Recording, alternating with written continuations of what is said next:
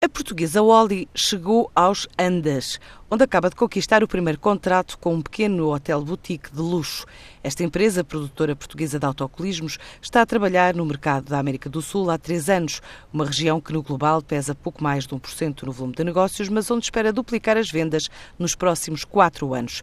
Por enquanto, o presidente executivo da Wally, António Oliveira, considera que este negócio no Chile revela retorno do investimento numa geografia onde, além da distribuição, a empresa empresa aposta no desenvolvimento de projetos com arquitetos locais de referência, desde o Uruguai ao Peru, México, Colômbia, até com algumas preocupações como um botão em braille. Estamos a começar a ter resultados deste trabalho e estamos a começar a ser, eh, ver os nossos produtos prescritos e escolhidos em algumas obras importantes, emblemáticas, como este Hotel Vic, que é um pequeno hotel de, de luxo numa, numa vinha chilena, enfim, estamos a lá para lá alguns dos nossos conceitos ideias caras, como a, a, sustentabilidade, a redução do consumo de água, o conforto, a inclusão, o, o funcionamento silencioso dos autocolismos.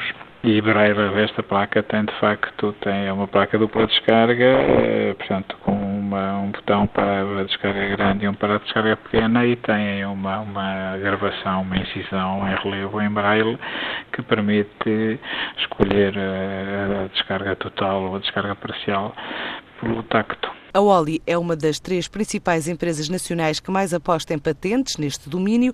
O investimento ronda os 10 milhões de euros nos últimos anos e vai continuar a apostar em investigação e desenvolvimento. Temos na ordem das 40 patentes ativas e todos os anos registramos 3, 4 patentes. Eh, este ano talvez seja mais, porque algumas do ano passado ficaram para este ano, mas, mas é o ritmo habitual. E, eh, a maior parte, a grande parte desta exportação é ainda para a Europa, eh, que tem vindo a crescer, mas queremos que as vendas fora da Europa cresçam mais do que as vendas na Europa. América Latina, Ásia um pouco, eh, América do Norte também, eh, portanto, crescer mais fora da Europa do que na Europa e continuar a crescer na Europa. A Wally exporta 80% para 70 países, registra uma faturação na ordem dos 48 milhões de euros, cresceu 7% em 2016, estima crescer mais 10% este ano.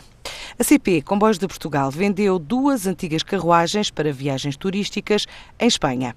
Sem adiantar o valor do negócio, a empresa diz que estas carruagens, conhecidas como napolitanas, estavam fora de serviço comercial desde 2001 e que a ideia do comprador é reabilitá-las para fins turísticos no país vizinho.